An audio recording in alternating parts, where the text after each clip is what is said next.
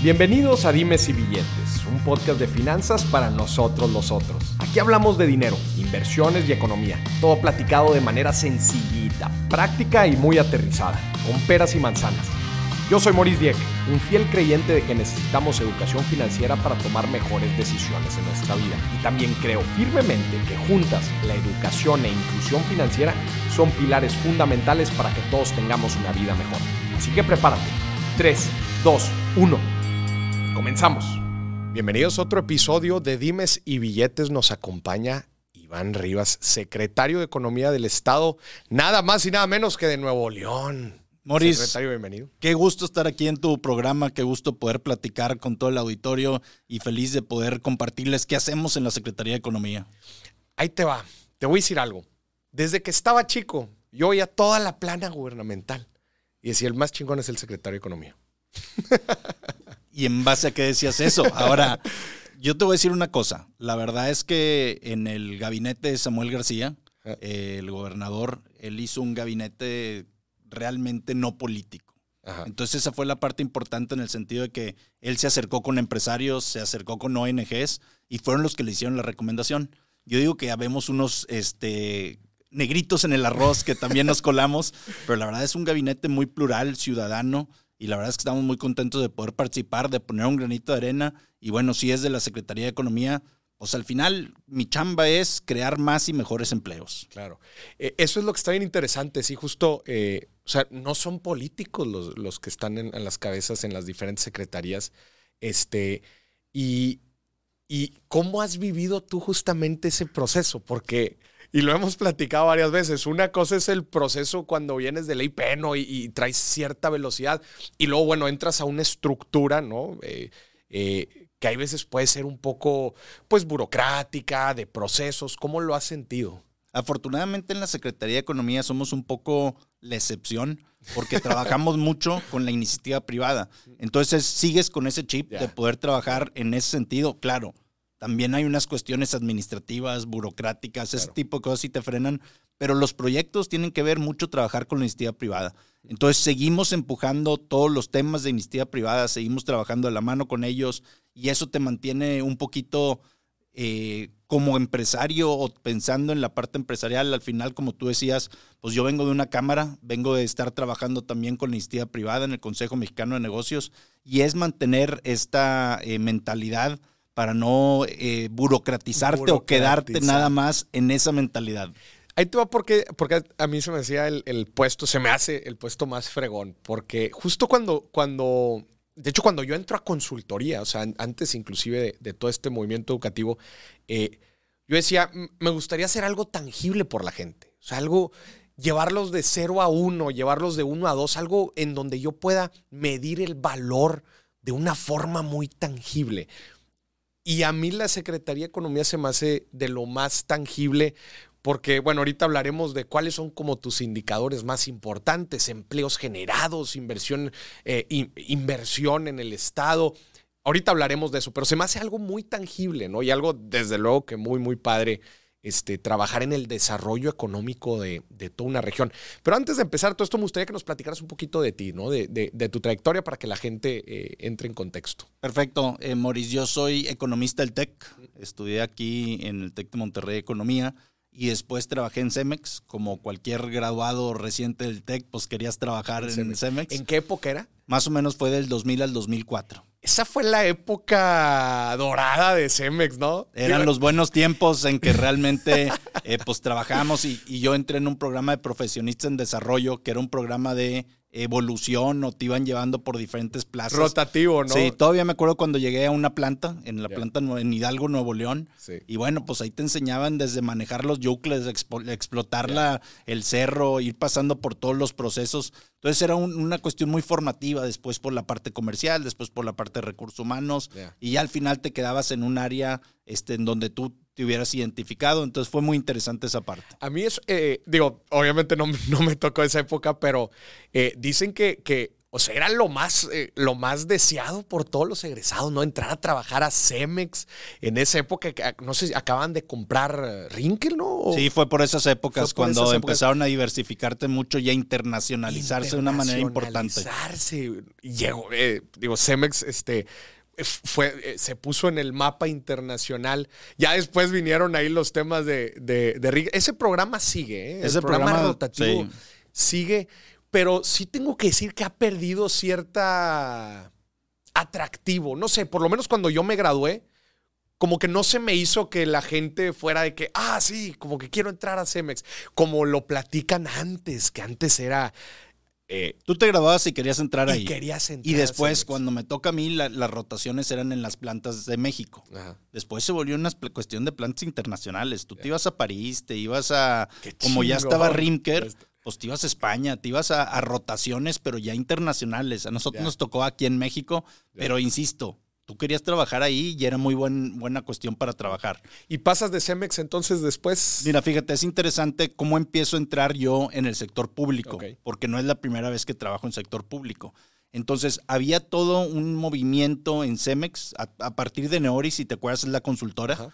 Eh, de trabajar y de, de, imponer, no imponer, perdón, implementar eh, herramientas del sector privado en el sector público. Okay. Entonces, Neoris principalmente entra primero con el SAT, empieza a, de alguna manera, a facilitar todo lo que era el cobro de, de impuestos, sí de por sí, pues que te cobren impuestos no agrada a nadie, pues empezaron a poner todo el control de calidad, poner las citas, poner una atención, poner un sistema, Además que pusieron un balance scorecard para todo el SAT.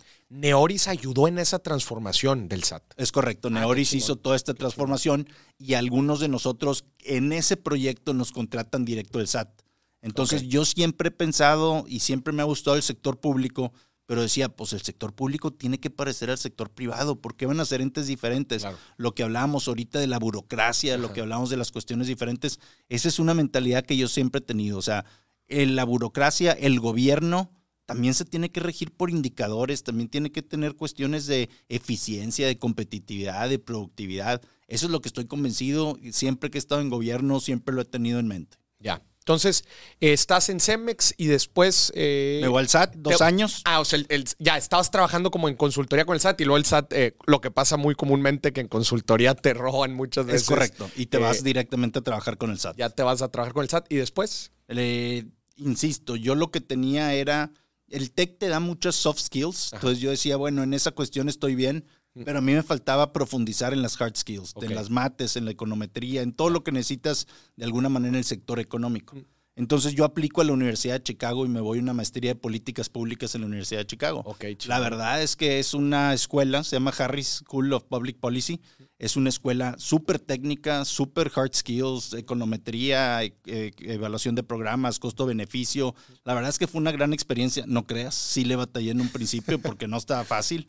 Desde la redacción en inglés, que es muy diferente, hasta toda la parte académica este, pero fue una gran experiencia de estar en una maestría en Estados Unidos, en la Universidad de Chicago. Entonces fue algo que sí realmente marcó mi vida y ha diferenciado mucho lo que estoy haciendo y lo que estoy trabajando. Pero además estudiar eh, parte de economía ahí en Chicago, eh, que ha sido casa de, grandes economistas este, de talla de premios Nobel, etcétera, ¿no? Pues, eh, que ha de, haber sido una buena experiencia. Pero al final del día tú dices premios Nobel y los ves así como que una distancia superior. A ver, yo tuve cinco maestros premios Nobel.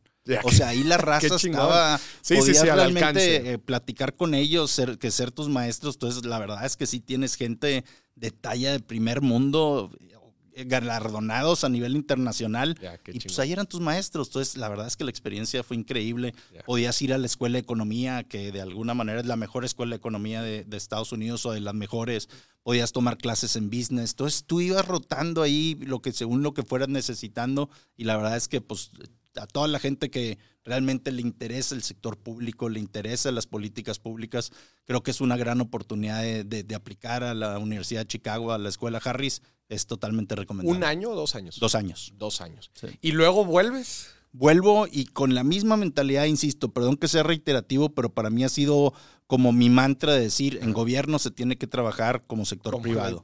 Entonces regreso a una parte de, eh, del desarrollo social, así se llama la Secretaría de, de, Federal, Desarrollo Social, y tiene un, un, brazo que se llama DICONSA, que era eh, tienditas eh, que están en los lugares más recónditos, pero al final son, imagínate que son Oxos, pero que están en las zonas más alejadas, y son 26 mil tienditas, y mi chamba era como gerente comercial, desarrollo nuevos productos. Okay marcas propias, o sea... Pertenecía a la Sede Sol. Sí, era de Sede Sol. Esa tiendita era de Sede Sol. Sí. Y también ahí vendes, eh, vendes los productos básicos, o sea, vendes harina de maíz, o sea, para hacer tortillas. pero qué experiencia tan chida, o sea, y desarrollar productos propios de... Es correcto, de, marca propia. Entonces hicimos una marca propia de, harina de maíz, hicimos una marca propia de sopa, de café, de jabones, de todo.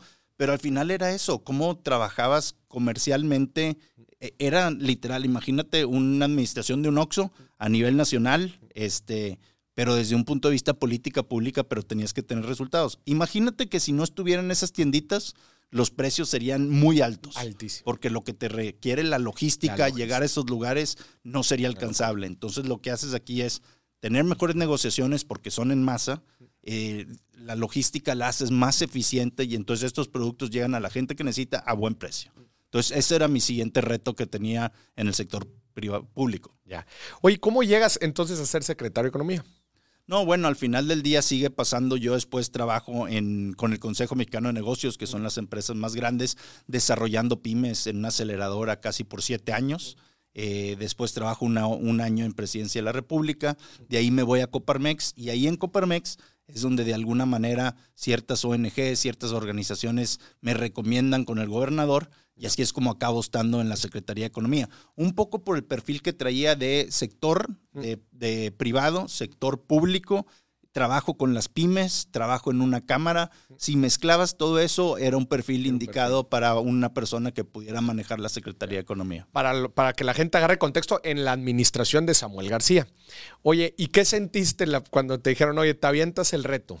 No, literalmente fue una vez que yo, la verdad es que yo no conocía al gobernador. Ya. No es de que, ah, eras su amigo y entonces te invitó, sino de repente nada más un día sí tenía relación con él porque en la cámara en Coparmex lo habíamos invitado a ciertos eventos, había estado y literalmente el contacto era directo con él. Haz de cuenta, oye, el WhatsApp. WhatsApp. Sí, siempre. Y, oye, pues, ¿quieres venir a este evento? Él te contestaba, oye, si quieres un particular, siempre fue directo con él.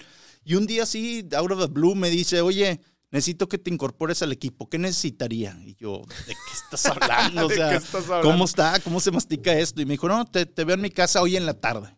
No, pues ahí voy a ver de qué, pues de qué se trata. Y literalmente me dijo, a ver, hay esta gente que te recomendó, esta gente que te recomendó, este, a mí me gustaría que te vinieras a la Secretaría de Economía por cierto perfil, por la recomendación. Y la verdad es que pues para mí fue un honor. La verdad es que siempre me ha gustado el sector público, me encanta pero en esta parte de Secretaría de Economía a nivel estatal es cómo puedes tener mayor injerencia. Al final, lo que a mí me gusta del sector público, y lo dijiste hace rato, cómo puedes tener injerencia en tocar la vida de los demás. Yo así lo veo, o sea, es tocar la vida de los demás desde un punto de vista de desarrollo económico, de que la gente tenga la chamba cuando sale, que haya chamba, que haya mejor chamba y que de alguna manera ellos pueden llevar un, mayores beneficios para su familia. ¿Cómo estructurarías como tu, tu tu mapa de trabajo, ¿no? O sea, entras day one, ¿no? Y te dicen, a ver, primero que nada, ¿qué es lo que hace un secretario de Economía para que la gente lo, lo, contextualice? Yo como lo veo, o como de alguna manera lo definí en la primera parte, es que yo lo estructuré en tres partes. La primera parte tenía que ver con todo el apoyo a pequeñas y medianas empresas. Las pequeñas y medianas empresas son la columna vertebral de la economía dan el 74% del empleo. Entonces, si realmente quieres hacer que el empleo realmente avance, es a través de las pymes. Si quieres llegar a la gente, es a través de las pymes. Si quieres el, pegarle al empleo de verdad, es a través de las pymes. Entonces, ahorita si quieres profundizamos en qué estamos haciendo directamente con las pymes. La segunda tiene que ver con inversión. Inversión tanto nacional y extranjera. Entonces, ahorita Nuevo León está pasando por una época como nunca había pasado en cuestión de inversión. Tenemos empresas que están viniendo eh, de, Asia, de Europa. Y ahorita, si quieres, también platicamos toda la parte que tiene que ver con el nearshoring. Este, pero está viniendo muchísima inversión. Inversión que viene de fuera e inversión nacional. También la inversión nacional es muy importante porque eso quiere decir que las empresas que ya están aquí les está yendo muy bien. Y les está yendo tan bien que están dispuestos a expandirse, que están, les ha ido bien en el capital humano, les ha ido bien en, las ventas, en las exportaciones, porque muchas de estas empresas es para la parte de exportaciones. Entonces, los nacionales es me está yendo bien y sigo confiando en Nuevo León. Los internacionales, es decir, ese es el lugar idóneo. Yo confío en Nuevo León para que yo pueda hacer todo mi producción, mi exportación. Entonces ellos demuestran mucho la confianza. Y de hecho te diría muchas veces, este, los extranjeros ven con mejores ojos que los nacionales. Y eso es algo que hemos trabajado mucho con los nacionales para que vean todo el potencial que tenemos. Pero al final, pues su inversión es la parte que de alguna manera demuestran que les ha ido bien. Y la última tiene que ver con la parte de mejora regulatoria. Algo que es bien importante es que el gobierno estorbe lo menos posible.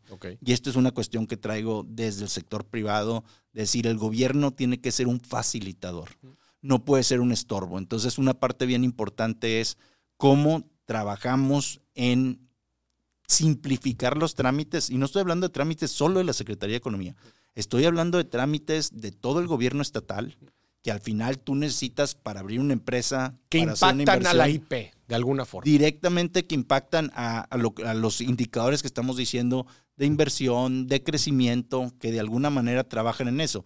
Y bueno, también de alguna manera que nosotros podamos trabajar con los municipios. Muchos de los trámites, cuando tú vas a hacer una construcción de una nueva nave, etcétera, son indicadores o son eh, trámites municipales. Entonces, pues tenemos que trabajar de la mano con ellos para que también se simplifique, no solo lo del Estado, sino también lo del municipio. Y al final, algo importante es gestionar la parte federal. Entonces, si tú trabajas en ayudarlos a que la parte federal sea más fácil, puedas simplificar los trámites de Estado. Y cuando te digo simplificar, ahí te va. Es ver cuál es el trámite, es mapearlo, cuál es, cómo está ahorita. Proceso paso por paso. A ver, ¿qué papelería te piden? ¿Qué es lo que tienes que meter? ¿Qué es lo que tienes que responder? O sea, realmente el proceso, completo. Después lo tienes que simplificar. A ver, esto te lo piden cuando ya lo debería tener el Estado. Esta parte eh, eh, te lo piden dos o tres veces, es redundante. ¿Cómo lo puedes simplificar? Y al final algo bien importante es cómo lo puedes digitalizar. Digitalizarlo y que tú lo puedas hacer por internet realmente cambia las cuestiones. En cuestiones mucho tiene que ver con eficiencia y con corrupción. Tú lo digitalizas y tumbas toda la parte de lo que es corrupción. Ahí no hay corrupción, es directo, es simplificado. Entonces vale mucho la pena. Y perdón, dije nada más tres, pero una parte importante, Morris, y que lo hemos platicado mucho contigo, inclusive lo estamos trabajando juntos, es la parte del emprendedurismo tenemos que empezar a pensar en el futuro, tenemos que pensar en los jóvenes, en todo lo que tiene que ver con emprendurismo y base tecnológica. Entonces, pues realmente crear los siguientes unicornios. Ya hay unicornio en, Nuevo León, tú ya lo has entrevistado aquí, eh, aquí en el programa, pero ¿por qué uno? ¿Por qué no podemos tener más? ¿Qué necesitamos hacer para que haya este ecosistema para que ellos se puedan desarrollar? Entonces, estos son los cuatro vertientes que yo diría que así se estructuró la, Secretaría de Economía y esa es la chamba de todos los días. Eso es lo que tenemos que hacer, es lo que tenemos que empujar y así es como está estructurada. Entonces, resumen, impulso a los emprendedores, eh, eficientizar eh, mejora regulatoria, procesos para la IP, traer lana al Estado de afuera o de adentro del, o de adentro del país y apoyar a las pymes, con la sangre, la sangre del, de, la economía mexicana. ¿Cuáles son los indicadores para ti más importantes? Que dices, estos para mí yo tengo que estar midiendo el delta todos los meses. Te platico los indicadores mm. y ahorita que acabe te quiero platicar un poquito cómo estos indicadores están pasando por el mejor tiempo que nunca había pasado en Nuevo León. El sector económico de Nuevo León se está desarrollando como nunca se había desarrollado. La verdad es que sí hay retos en la economía, tenemos que superar estos retos, pero Nuevo León nunca se había encontrado tan bien económicamente. Y, lo voy a dar por los indicadores que tú dices. El primero es generación de empleos. Entonces, lo importante es formalmente cuántos empleos estamos generando. Esto es bien importante. Empleo formal. Empleo formal. Sí, empleo formal porque es el, que tiene todas las prestaciones, es el empleo mejor pagado y que tienes tu pensión, tienes tus, prestaciones de salud, tus prestaciones completas eh, de alguna manera. Entonces, eso es eh, empleo formal. Y, por ejemplo, una cuestión importante es que de enero a julio hemos creado 56 mil empleos. Y esto te lo dimensiona un poco, cómo, cómo, cómo acabamos en el 2021 con la creación de 86 mil empleos. Entonces, ahorita vamos en la tendencia de poder generar más empleos que en el 2021, cuando fue un indicador récord. Nuevo León más o menos produce entre 60 y 65 mil empleos anuales. Al, año. Bueno, en el 2021 rompimos con 86 mil y ahorita llevamos 57 mil. Y otra cosa importante, ¿por qué es importante este 57 mil? Somos el estado de todo el país que más empleos generamos. Somos el número uno. tenemos el récord. nosotros somos el número uno. Nadie nos Tú lo comparas con Jalisco, lo comparas con Ciudad de México. Nuevo León es el número uno. Así de fácil. De, empleo, de generación de empleos año tras año. Y es algo... No, no, inclusive te puedo decir, ahorita estamos así. Ha habido otros años que no, pero ahorita en Nuevo León, estamos con niveles récord. En el 2021 acabamos con nivel número uno, vamos ahorita en nivel número uno. ¿Por qué? Esa es la segunda parte y tiene que ver con el, los otros siguientes indicadores. Uno tiene que ver con la parte de inversión.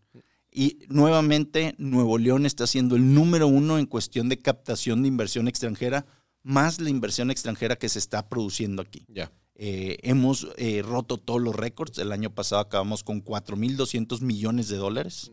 Y este año nada más, en el primer trimestre, llevamos 1.100 millones de dólares. primer trimestre. En el primer trimestre, 1.100 millones de dólares. Si seguimos esa tendencia, que estamos seguros que lo vamos a mantener o inclusive mejorar, vamos a acabar el año con 4.400 millones. Eso es 10% más que el año pasado, que ya fue un récord. Y a ver, para contextualizarlo también, otros estados, ¿cómo están? Digo, si somos el número uno. Somos el número uno. ¿Quién es el dos? Eh, el dos es Baja California. Baja California. Tiene mucho que ver con toda la, maquila que hay en Tijuana. Ya, en Tijuana. En, también podría decirte que Querétaro tiene un buen lugar. Pero entonces somos el número uno en inversión y somos el número uno en generación de empleos. Correcto. Y, vamos. Qué fuerte. Oye, Nuevo León se distingue por ser una cuestión empresarial muy importante. Fuerte y así se distingue en los indicadores. No es que yo diga, oye, vamos muy bien. A ver, los indicadores son muy fríos. Y Nuevo León va muy bien y es el número uno. Entonces esos dos son importantes, ¿no? En la generación de empleo y desde luego la inversión, la inversión extranjera directa. Y otra parte bien importante que Nuevo León se distingue o que es bien importante para nuestra economía tiene que ver con la parte de exportaciones. Ok. Nuevo León, ahí sí te puedo decir que no somos el número uno, somos como el, número tres. Nos acaban de dar frontera. Exacto. Porque antes Tenemos no teníamos apenas nuestros nueve kilómetros de frontera. Porque antes no teníamos. Pero aún así Nuevo León está exportando cada vez más en los últimos 12 meses, porque se, se cuenta en periodos de los últimos 12 meses, como un año si tú quieres. Eh, en el 2021 eh, cerramos con 45 mil millones de dólares. Ahorita en los últimos 12 meses vamos con 47 mil millones de dólares, un nivel récord que nunca se había visto en Nuevo León. Nunca en Nuevo León había exportado tanto. Y exportamos automotriz, exportamos acero, exportamos eh, cuestiones para electricidad, exportamos este, electrodomésticos, exportamos muchísimas cosas. ¿La guerra de Estados Unidos con China tiene que ver en este menjurje? El TEMEC, desde luego. La verdad es que son las dos cosas. Nos ayuda mucho el TEMEC porque al final del día somos una puerta o somos el mercado norteamericano, que eso es bien importante. Y segundo, definitivamente el que China no pueda directamente exportar a Estados Unidos nos ha hecho este, este proceso que se llama el nearshoring. A ver, los chinos están viniendo a México para poder entrar hacia el mercado de Norteamérica. Los chinos y, otros, y otros asiáticos. Al final del día, ahorita te, pongo el ejemplo de los chinos y ahorita nos vamos a los otros ejemplos. Pero específicamente los chinos, al no poder exportar a Estados Unidos, están buscando a México como puerta. Y están viendo que Nuevo León es un gran lugar por la cercanía que tenemos a la frontera, por el gran capital humano que tenemos. Esto es bien importante, Moris, que lo aclaremos. No hay un capital humano tan productivo, tan competitivo como en Nuevo León en todo el país. De plano. Importante. No hay estado que, que gradúe más de 8 mil ingenieros al año no hay estado que, gradúe más de 20 mil técnicos. Entonces la raza cuando llega aquí, aquí consigue mano de obra de los diferentes niveles que necesita. Ahora otra cosa, Nuevo León está creciendo entre 100 mil y 120 mil nuevas personas que vienen a vivir a Nuevo León porque aquí sí hay chamba. Entonces, mano de obra nunca vas a batallar acá. Entonces tienes la parte de cerca de Estados Unidos, tienes la parte de capital humano, tienes la parte de infraestructura.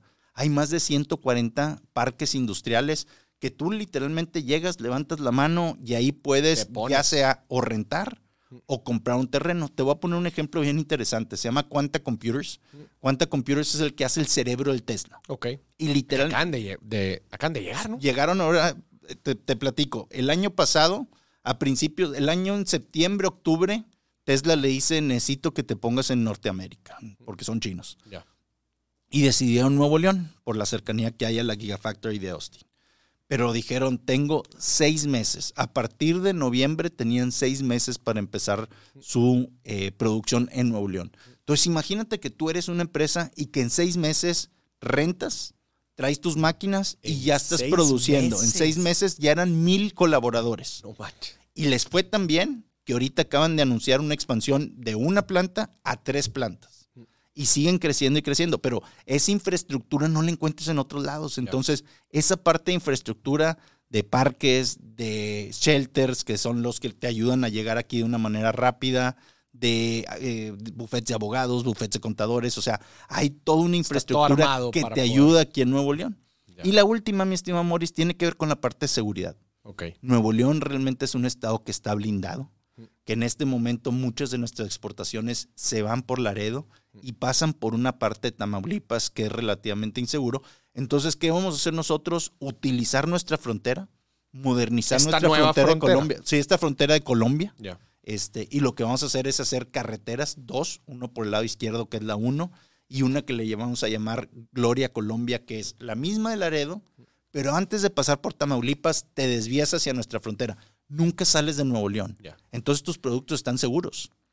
Eh, o sea, literal, uno de los objetivos es blindar las exportaciones. Sin duda. o sea, lo que quieres es que tus productos no salgan de Nuevo León y que tengas la seguridad de que van a llegar a la frontera y vas a pasar muy rápido. ¿Tan, ¿Tanta es la diferencia de, de, o sea, de un estado a otro? Sí, sin duda, porque aquí la verdad es que eh, lo que tiene que ver con cuestiones de seguridad se ha invertido muchísimo dinero y se ha blindado lo que es Nuevo León. Qué fuerte, porque es un tramito. es, poco, pero la verdad es que sí afecta. Y la verdad, entonces, ¿por qué vienen los chinos aquí? Por estas cuestiones que te acabo de decir. Y algo importante que también vale la pena resaltar, porque no solo vienen aquí a importan su materia prima, transforman aquí poquito y lo mandan a Estados Unidos. No el Tratado de Libre Comercio dice que tiene que haber cierto contenido, regional. y entonces es bien importante porque sí hay mucho valor agregado. Sí importan algunas de sus materias primas, sí le compran mucho a empresas regiomontanas y ahí es donde entra el contenido nacional y también hacen una gran transformación aquí. No es la maquila que hay en otros estados, aquí sí hay una gran transformación y entonces ahora sí un producto semi mexicano de una compañía china puede entrar sin aranceles a Estados Unidos. Esa es la parte de los chinos. Ahora, por otro lado, estamos recibiendo mucha inversión de Alemania, de Japón, de Corea. ¿Y por qué nos está sucediendo esto? Y la verdad es que valen mucho la pena esos países porque traen mucha tecnología. De, Dinamarca, que acabamos de abrir la, segunda y tercera parte del Lego. Este, estas empresas traen mucha tecnología y traen realmente una filosofía de cuidar al colaborador de una manera impresionante. A ver, ¿por qué están viniendo a Nuevo León? Están viniendo por una parte que se llama relocalización de las cadenas de valor. ¿Por qué? A ver, antes tú producías en Japón, exportabas y llegaba a Estados Unidos. Ahora con la cuestión que ha habido en las cadenas de valor, que no son confiables, que son carísimas. Que no encuentras hasta contenedores. No hay contenedores. O sea, entonces tú tienes un producto, acá tienes al cliente, cuándo va a llegar, cómo va a llegar y a qué costo. No es posible. Entonces lo que están diciendo es, mi fábrica de Japón la voy a poner en México. La voy a poner en México para surtir todo el mercado, norteamericano. A ver, no es nada más Norteamérica, también lo están haciendo en Europa para el mercado europeo, en Asia para el mercado asiático. En general dicen, ya no hay que, ya no hay que tomar grandes distancias. Ya no hay que, trasladar el producto, hay que, estar cerca del cliente. Hay sí, sí es cerca del cliente. Y por eso nos están llegando mucha inversión también. Oye, pero ahí te va. ¿Qué onda con estos empleos que se generan? O sea, ahorita tú dijiste, oye, están trayendo tecnología bien interesante, ¿no? Se están creando buenos empleos. Mi pregunta es, ¿qué tanto se permea todo eso en, hacia el colaborador mexicano y hacia el desarrollo económico nacional? Me explico un poquito. Porque me acuerdo una vez escuché alguna crítica que decía, se están generando muchos empleos. Y no, no estoy hablando específicamente de Nuevo León, pero en general, se generan buenos empleos de empresas que se quieren venir a México. Pero el problema es que el top, top management siempre son coreanos, siempre son chinos. Y el empleo generado de la base siempre está ahí y además dicen que en, en algunas automotrices muy mal pagado. O sea, ¿cómo ves tú esta parte de sí se están generando buenos empleos, pero además hay una, hay una transmisión, creo que es la palabra, tanto de tecnología como de empleos, oye, más y mejores empleos. ¿Cómo ves tú ese tema? Mira, esto es bien importante y es una muy buena pregunta en el sentido de cómo vemos esta atracción de nueva inversión. A ver, estas empresas vienen, vienen a Nuevo León, contratan ingenieros, contratan también en la parte de eh, management, no tal vez el top, pero poco a poco se van mexicanizando. Entonces esa ya es una transmisión de capacitación. Ya toda su gente transmiten su cultura. Claro que tienes que tener capacitación para toda la gente, pero imagínate que estas empresas ya llegan con todo el sistema robotizado. Entonces la raza tiene que aprender a manejar robots, tiene que manejar todos sus sistemas de calidad. Entonces a sus colaboradores permea y sin duda permea. Esa es la parte interna pero aparte para todos sus proveedores, porque al final acuérdate que estamos diciendo que tienen proveedores, locales, Este, también sus sistemas son sistemas, por ejemplo, de just in time. Entonces tú tienes que mantener el mismo sistema de calidad que ellos tienen. Ahí ya permeó la tecnología. Ya tienes que trabajar como ellos. Y entonces ya te estás desarrollando como empresa local, pero con mentalidad de empresa extranjera. Entonces sí permea esto, sí permea a tus colaboradores. De hecho, te voy a decir, me dices, es que son trabajos mal pagados y tenemos un indicador bien importante que tiene que ver con rotación. Si hay un trabajo mal pagado, la raza se va a ir. Se, se, cambia. Se cambia fácilmente, con dos o tres pesos más que les paguen, se cambian. Y los, los indicadores de rotación que tenemos en Nuevo León son muy bajos. La raza está contenta de trabajar en Lego, en Denso, en Bosch, en las empresas que están viniendo. La gente está muy contenta. Entonces no hay esos, esos indicadores de rotación y eso te muestra por qué hay más y mejores empleos. Voy, a, voy a cambiarte un poquito el panorama a ver, a ver em, cómo, cuál, cuál es tu percepción de este tema. Imagínate que la, gente nos está escuchando ahorita, ¿no? Inclusive hay secretarios de economía que nos están escuchando y dicen, oye, pues qué fregón, Nuevo León, pues está en la frontera, ¿no? Toda una historia em, empresarial de años y años. Pero, ¿qué le recomendarías a un Estado? Em, eh, sabemos, y lo, vemos en los indicadores, que hay mucha desigualdad entre cómo se desarrollan las economías en los diferentes estados. ¿Qué le recomendarías así eh, de una forma muy, muy tangible a, los secretarios de otros estados? ¿Cómo poder impulsar sus propias economías apalancándose de los, las fortalezas, diferenciadores que tengan, lo que tú digas. ¿Cómo ¿Cómo poder hacer que otros estados también crezcan y, y, te hagan competencia? Sí, eso es lo que estaba pensando. Les voy a dar. No, mejor no les digo nada. no, no, pero a ver, al final del día estamos aquí por un desarrollo económico, ahorita pensando en Nuevo León, pero al final, algún momento, algún momento yo trabajé en gobierno federal varios años y hay que pensar en el país. Si nos va bien a todo el país, nos va a ir bien a Nuevo León. Claro. ¿Cuáles son los elementos? Y ahorita lo platicamos, Morris. Yo creo que la gente tiene que invertir en dos cosas bien importantes. Okay. Tienen que invertir en capital humano, porque sin duda lo que vienen las empresas a buscar tiene que ver con colaboradores bien desarrollados. Okay. Entonces tienen que trabajar en todo lo que tiene que ver con sus sistemas de educación. Te voy a dar un ejemplo bien interesante. Querétaro le empezó a invertir muchísimo al, al sector aeroespacial okay. y puso su universidad aeroespacial. Una universidad específica para egresar. Nada más para aeroespacial en la zona en donde tienen las empresas aeroespaciales. Ese es el tipo de cosas que se tienen que trabajar de especialización, de trabajo específico. Y entonces las carreras, por ejemplo, de ingeniería son tan importantes porque necesitan todas estas empresas ingenieros, de todo. Mecánicos, químicos, industriales. Entonces, tu parte de infraestructura humana es una de las partes que hay que invertir y desarrollar. Y la segunda tiene que ver con infraestructura física, pues que si tengas todos los parques industriales, que tengas gas, que tengas luz, que tengas agua, que tengas todo lo necesario que se necesita para poder recibir a esa gente. Tú llegas y dices, me pongo en este parque y tengo ya todo. Todo. Esa es la parte en donde se te facilita y no llegas y dices, es que voy a batallar con esto, es que voy a batallar con... Es, eso también se invierte en infraestructura. Claro. Entonces, esas dos, esas dos palancas para poder impulsar. Oye, y con todo lo que, con todo lo que estás platicando, es, es inevitable que alguien que esté escuchando diga, oye, pues yo soy altamente optimista del futuro de México. Claro. O sea, dice, no manches, a ver, tenemos el TEMEC, la regionalización que estás, que estás platicando, se están rompiendo todos los récords de, eh, económicos. ¿Cuál es tu visión hacia futuro de la economía mexicana en general? Porque otra vez, igual ya otras personas en otros estados dicen, ay, hombre, pues yo no soy tan optimista, ¿no? ¿Qué pensarías tú?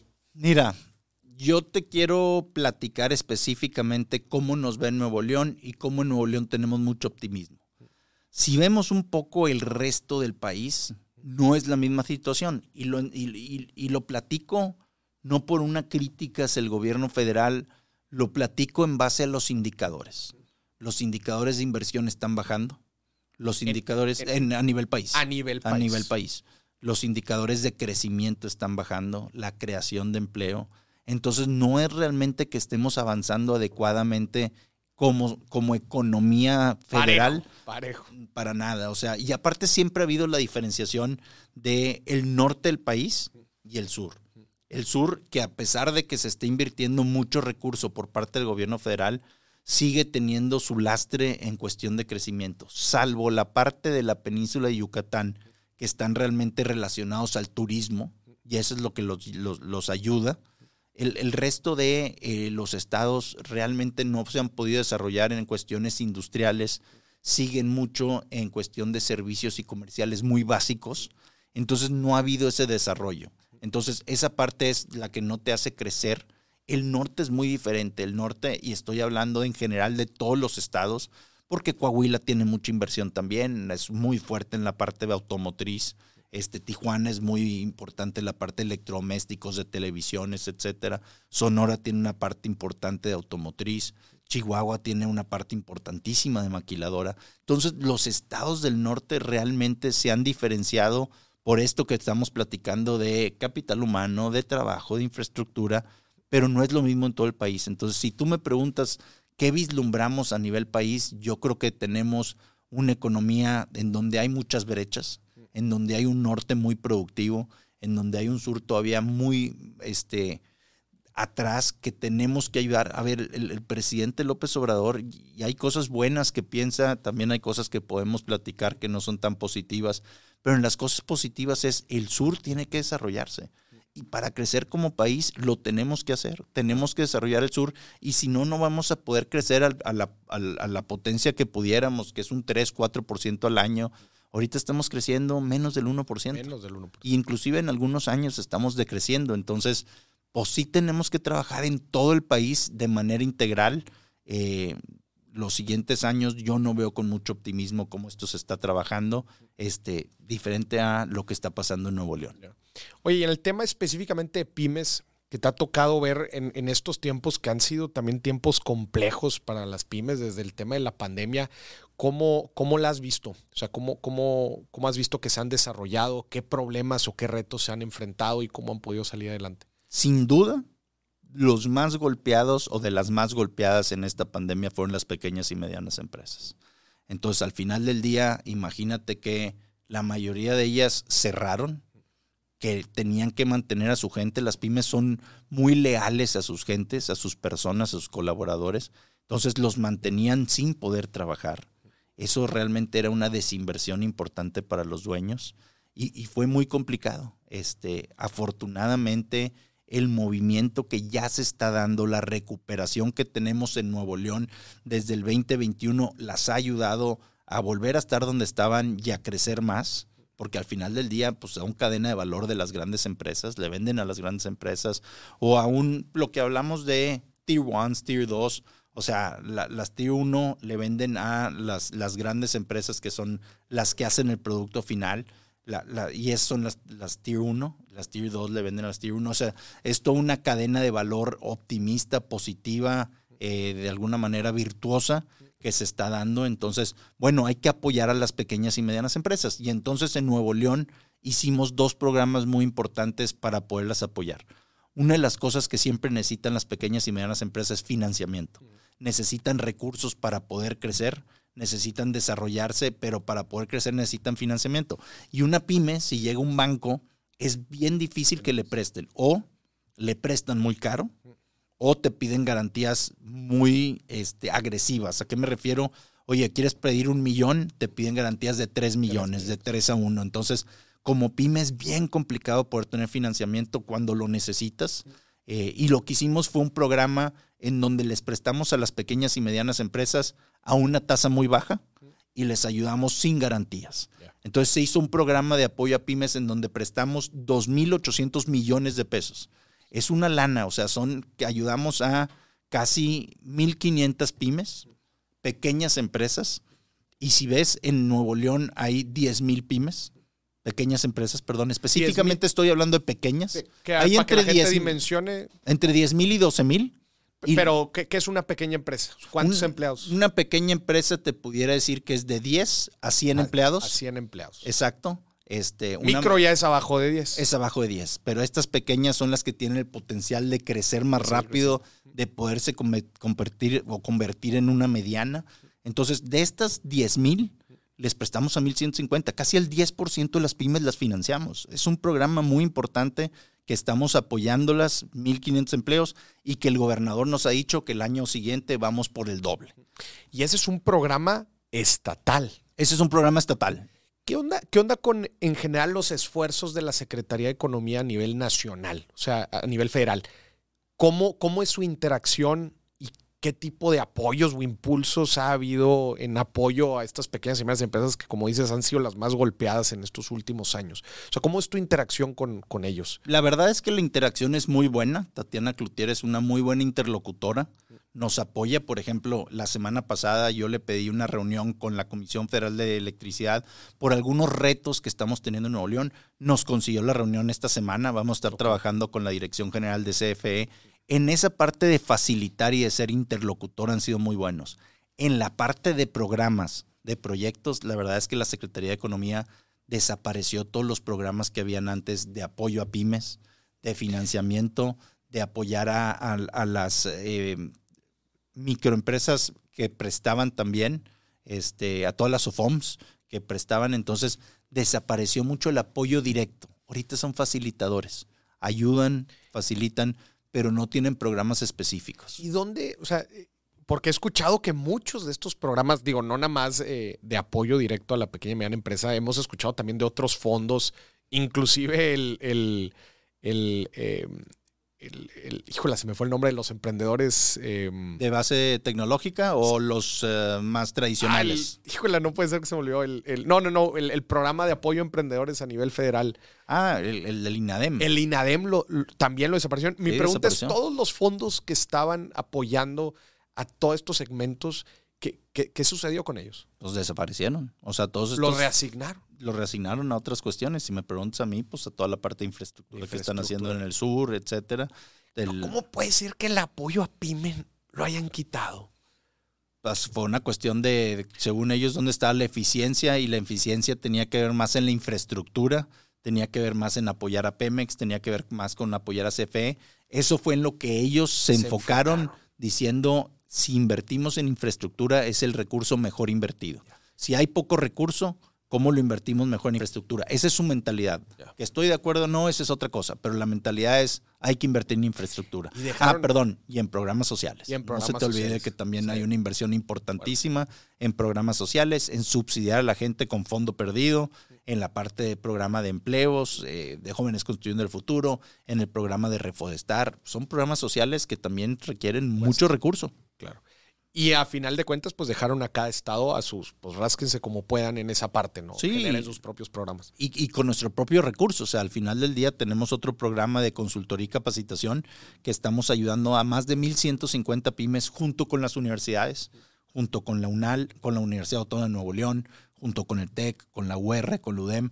Le estamos dando consultoría a las empresas. Esto sí es un poco para micro y pequeñas en donde les estamos ayudando. De hecho, creo que tuviste estuvo aquí un, un podcast aquí con Eugenio Sí, con Reyes Eugenio. y bueno, les platicó de eso, de un, de un programa en donde le estamos ayudando a profesionalizarse, a ser cada vez más competitivas, más productivas, con 20 horas de consultoría y 120 horas de capacitación. Entonces, otra manera de poderles ayudar a salir adelante, a ser más profesionales, más competitivos. Entonces, al final, esos son los dos programas que tenemos para pymes y el año que entra estamos seguros que vamos a tener más.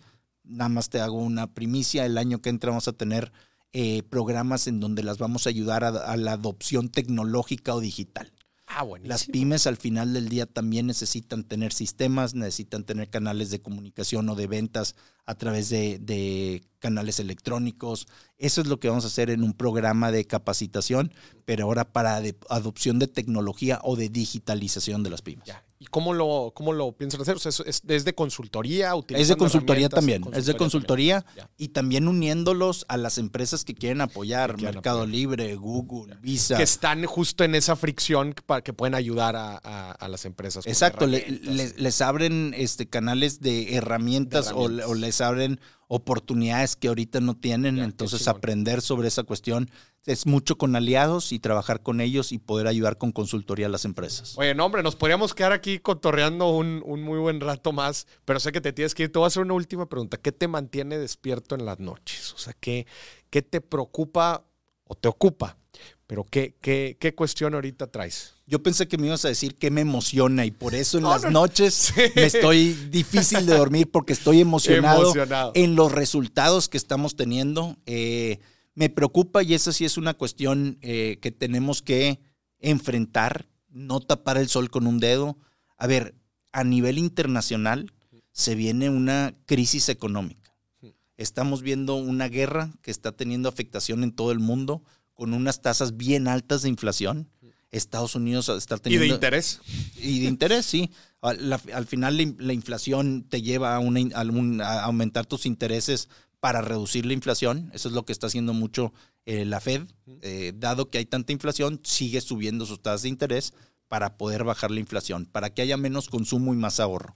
Eso sí me quita un poco el sueño en el sentido de si Estados Unidos entra en una recesión, nuestras exportaciones van a bajar. Y si nuestras exportaciones bajan, nos tiene un efecto dominó negativo en donde va a haber menos inversión y va a haber menos creación de empleo. Y de eso es complicado porque es una cuestión Tener una injerencia está bien cañón. Exacto. Entonces es una cuestión que digo, ¿cómo poder, de alguna manera, poder enfrentar eso? Eh, estar viendo hacia el futuro, ver qué podemos prever. Pero eso es un poco la preocupación que sí hay en el sentido de que vienen tiempos complicados para la economía, no solo de Nuevo León, sino a nivel nacional y a nivel internacional. Es que me te, eh, imagino eh, la economía de los estados y pues están afectados por, eh, en ocasiones por olas positivas, ¿no? Como lo que acabas de platicar ahorita, hoy el TEMEC nos benefició mucho, este, eh, la situación de Estados Unidos con China también nos be- beneficia mucho, pero luego por otro lado también de repente tienes olas negativas, ¿no? Como eh, la recesión, las tasas, lo que estás platicando ahorita, la inflación, y, y es como maniobrar tus decisiones y tus, y tus programas y todo con base a lo que se te va presentando en la mesa, ¿verdad? Que hay veces puede estar más cargado al lado positivo y hay veces puede estar más cargado al lado negati- negativo, pero como dices, no tienes mucha injerencia, ¿verdad? Es lo que haces con lo que tienes. Al final del día es cómo tienes un equilibrio. A ver, si, si de alguna manera tienes varias palancas y, y si tu palanca de inversión